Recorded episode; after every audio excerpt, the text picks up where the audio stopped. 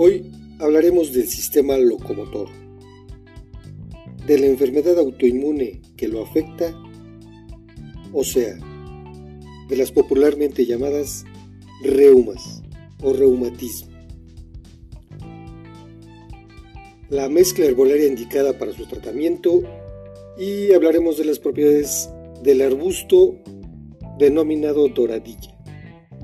Bienvenidos a Herbología y sus aplicaciones. Capítulo número 19. Yo soy Mario Mendoza.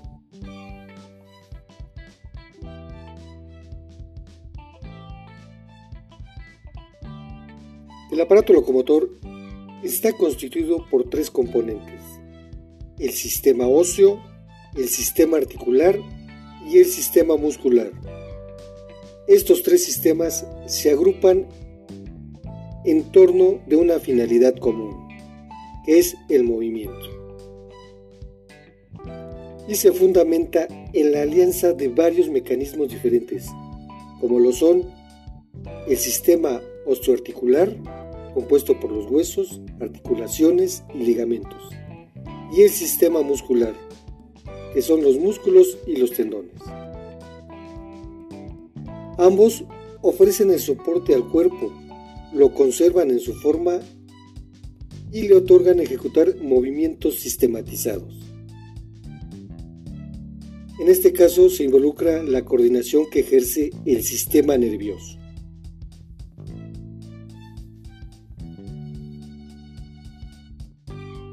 El sistema óseo se considera pasivo y el muscular activo, en virtud de que este último es el que precisa la marcha del movimiento.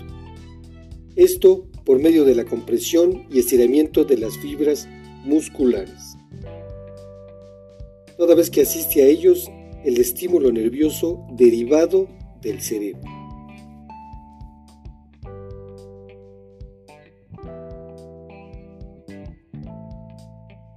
Como podemos apreciar, al sistema musculoesquelético se le denomina aparato locomotor. Y es, esto es muy importante, porque hay que considerar que es muy perceptivo a nuestro contexto físico y mental. ¿Por qué? Porque es el encargado de responder ante posibles amenazas. Ante cualquier suposición de peligro vital, los músculos se preparan para la disputa o la evasión.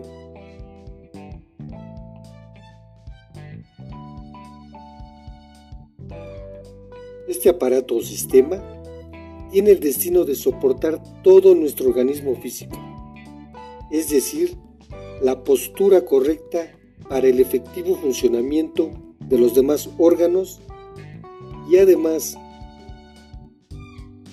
carga con lo mental, con nuestros miedos, ciertos pensamientos, sean positivos o negativos.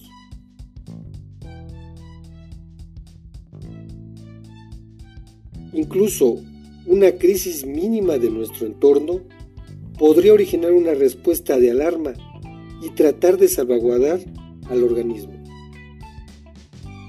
Esto genera un fuerte desgaste energético.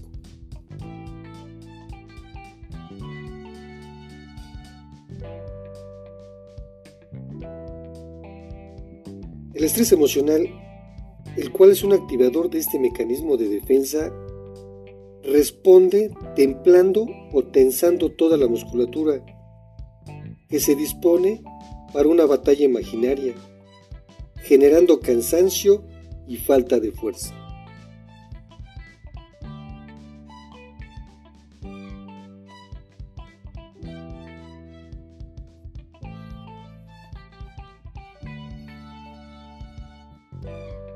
Los huesos constituyen el esqueleto y los músculos se incrustan en los huesos mediante los tendones, consintiendo el movimiento de las articulaciones y la sustentación de la posición del cuerpo. Las articulaciones son los mecanismos del esqueleto que nos conceden el movimiento. Estas se crean por la unión de dos huesos a través de la cápsula articular. En su interior existe habitualmente un fluido llamado líquido sinovial. Los extremos óseos que se unen para formar la articulación están recubiertos por el cartílago articular.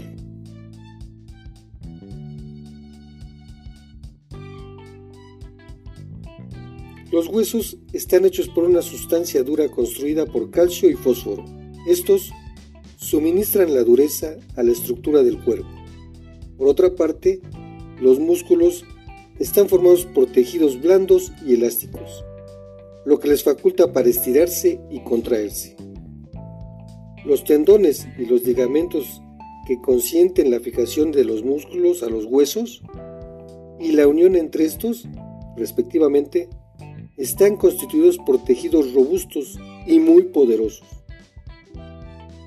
Estas serían las partes y funciones del sistema locomotor de manera muy general.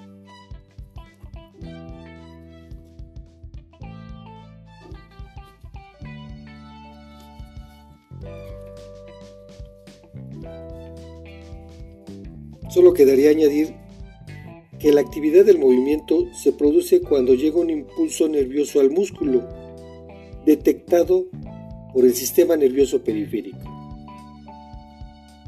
siguiendo las vías concernientes del sistema sensor.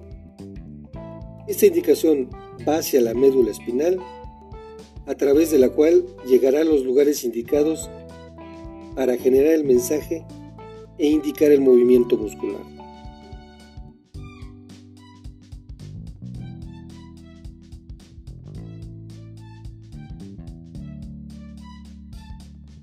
Antes de hablar de las afectaciones este sistema, debo aclarar que no hay ninguna enfermedad o dolencia del aparato locomotor que reciba el nombre de reuma, o sea, de manera oficial.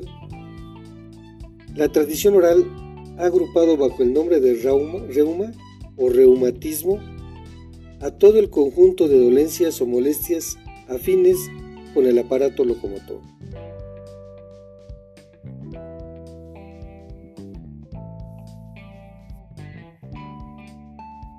El principal síntoma y más frecuente es el dolor en las articulaciones o alrededor de las mismas. Puede ser temporal o surgir cuando se genera el movimiento. También puede ser fijo y persistente, llegando a frenar al tratar de realizar desplazamientos o hasta de conciliar el sueño. El dolor en ocasiones se acompaña de sensación de rigidez o entumecimiento que mejora con el movimiento. Pero el dolor también puede proceder de los músculos, de los tendones o de otras estructuras del aparato locomotor.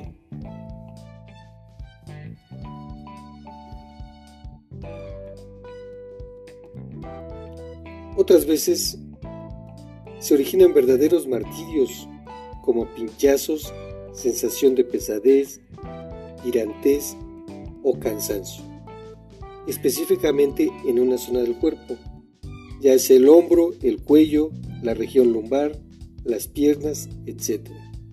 O de una forma generalizada o indeterminada, como si estuviera comprometido todo el organismo. Y el paciente lo exterioriza con expresiones como me duele todo o me levanto peor de lo que de cuando me acosté. Hay que tener en cuenta que esto va de la mano de nuestro estado emocional. Si no corregimos nuestros sentimientos o pensamientos, podríamos afectar a nuestro aparato locomotor, incluso generando fibrosis, en virtud de la tensión crónica hacia los músculos. Por eso, en la herbología o naturismo, se trata las enfermedades como un todo, atendiéndolas también en la psique, tratando de atenuar nuestras emociones con ciertas plantas.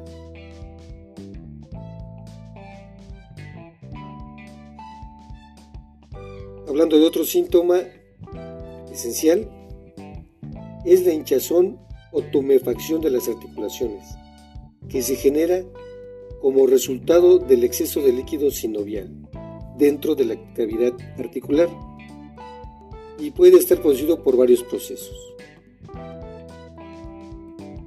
Las enfermedades del aparato locomotor también pueden producir otros síntomas como pérdida del apetito, pérdida de peso, pérdida de fuerza, debilidad, cansancio, fiebre o alteraciones en otros órganos o sistemas.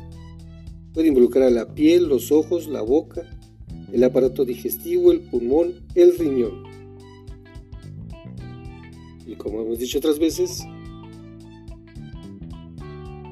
el cuerpo humano es un todo. Entonces hay que atenderlo como se debe. Por eso son tan eficientes y eficaces las plantas. Porque se puede llegar a aliviar o atender todo el organismo con una sola mezcla herbolaria. Y como consecuencia va a aliviar o a sanar el padecimiento que usted tiene.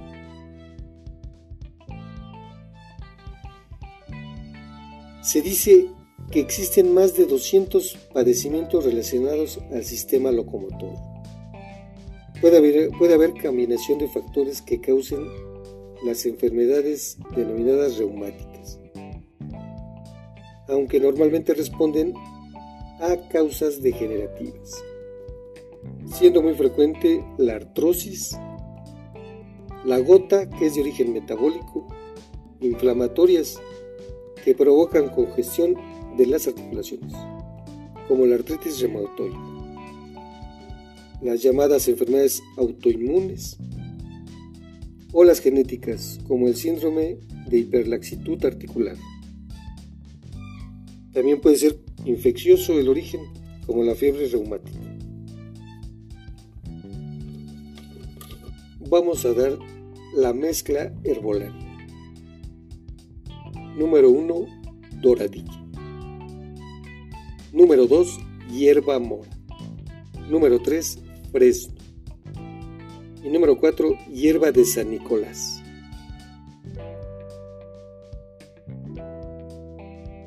Ahora, como es costumbre, las instrucciones de elaboración y dosis. Plantas 1 y 2 en hierba natural, triturada o desmenuzada en trocitos. Planta número 3 en extracto líquido, puede ser base alcohol o agua. Planta número 4 en cápsulas, tabletas o grajeas de 500 miligramos. Usted debe mezclar adecuadamente las hierbas 1 y 2. Poner a calentar agua en un recipiente a fuego lento. Añadir la mezcla elaborada, una cucharada sopera por cada litro de agua. Al alcanzar el punto de ebullición, esperar 10 minutos. Todo esto a fuego lento. Retirar el recipiente del fuego, dejar reposar por 15 minutos y tomar como agua de uso durante el día en pequeños sorbos. Agregar 10 gotas del extracto fluido de la planta número 3 en medio vaso de agua. Puede ser en la infusión antes preparada. Y tomar dos cápsulas de la planta 4 antes de cada comida. El tratamiento debe ser por 8 semanas en novenarios. 9 días seguidos, descansar uno y repetir el ciclo hasta cumplir el periodo.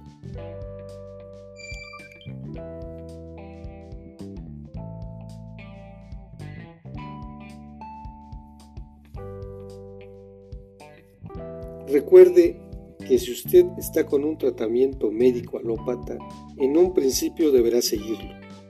Conforme avance el tratamiento naturista, sentirá los resultados esperados y será notorio para usted cómo regresa la salud cada día. Sorprenderá a su médico por los resultados de los estudios que habitualmente le realizan y será su decisión el momento en que abandone el tratamiento alópata, con la confianza que sentirá y le ofrecerá su cuerpo. Cabe decir también acerca del aparato lomotor que la osteoporosis, la artritis y los procesos degenerativos de la articulación o artrosis están directamente relacionadas con los huesos o las articulaciones. Algunas patologías pueden producir dolor, pérdida de masa ósea.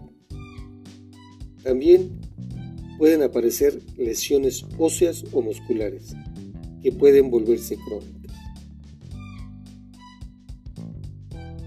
Las lesiones musculares pueden clasificarse en diferentes tipos. Las microroturas de fibras musculares. Y es lo que conocemos como agujetas. Los desgarros musculares también provocado por rotura de fibras de origen diverso.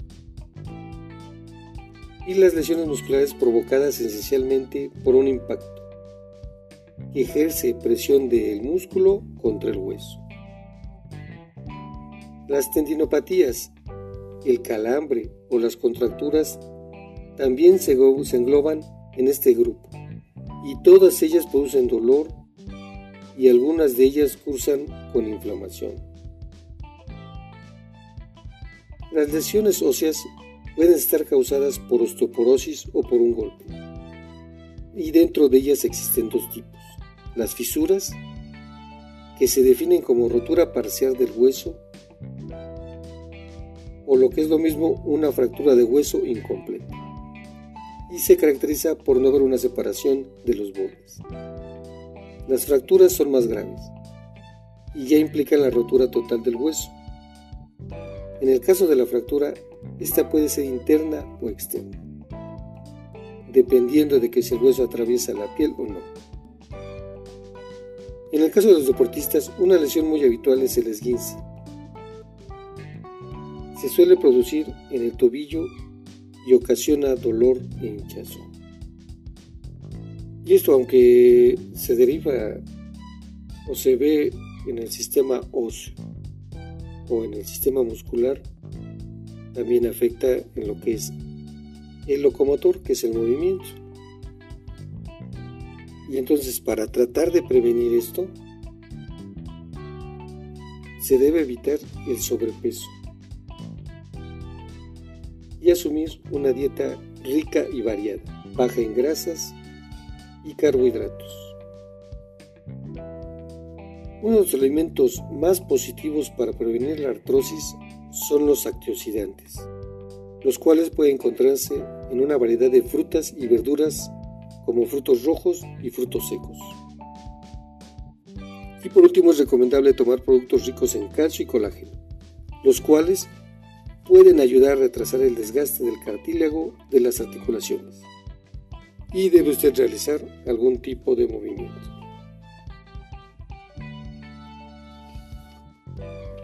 Como hemos, como hemos constatado, siempre la dieta y el ejercicio es muy importante en cualquier tipo de enfermedad para prevención. Ahora vamos a hablar de la doradilla, que es un arbusto, no es propiamente una planta. Se dice que durante el siglo I de nuestra era, el médico griego Discódides experimentaba con una planta con características fantásticas, quizás por poseer unas hojas de forma de gajos, y me refiero a la doradilla, perteneciente a la familia de las polidáceas. Por aquella época el uso era diferente al que hoy se tiene de este helecho silvestre. Desde entonces se sabía que su empleo, su empleo rebustecía a los órganos internos.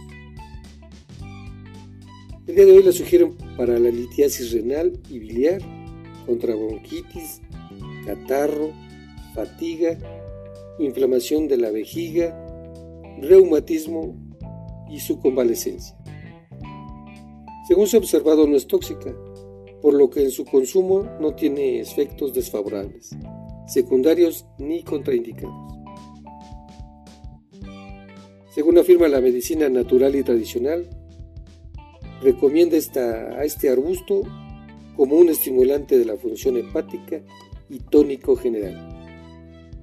Además, se dice que se utiliza o se puede utilizar en caso de diarrea, parásitos intestinales, trastornos digestivos, indigestión, reumatismo, gota, hipertensión arterial, que regulariza la menstruación y los dolores de cintura y espalda.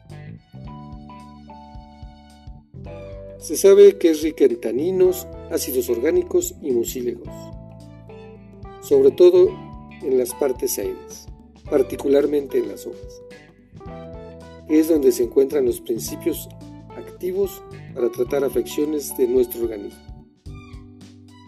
También es conocida como té de Málaga, hierba dorada o doradilla de campo. Puede encontrarse en los muros y peñascos, desde el nivel del mar hasta las altas montañas. Una planta benéfica para el ser humano y eficiente, eficaz para los trastornos de la salud.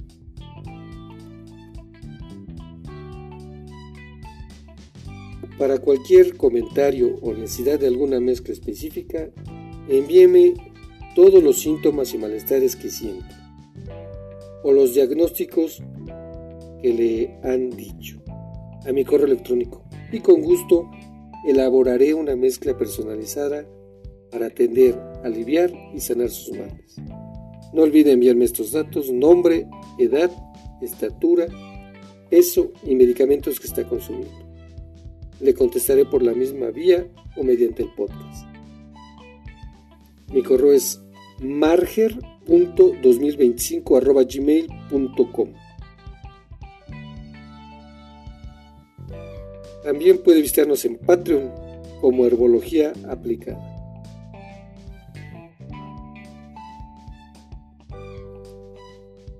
Sería todo por este capítulo.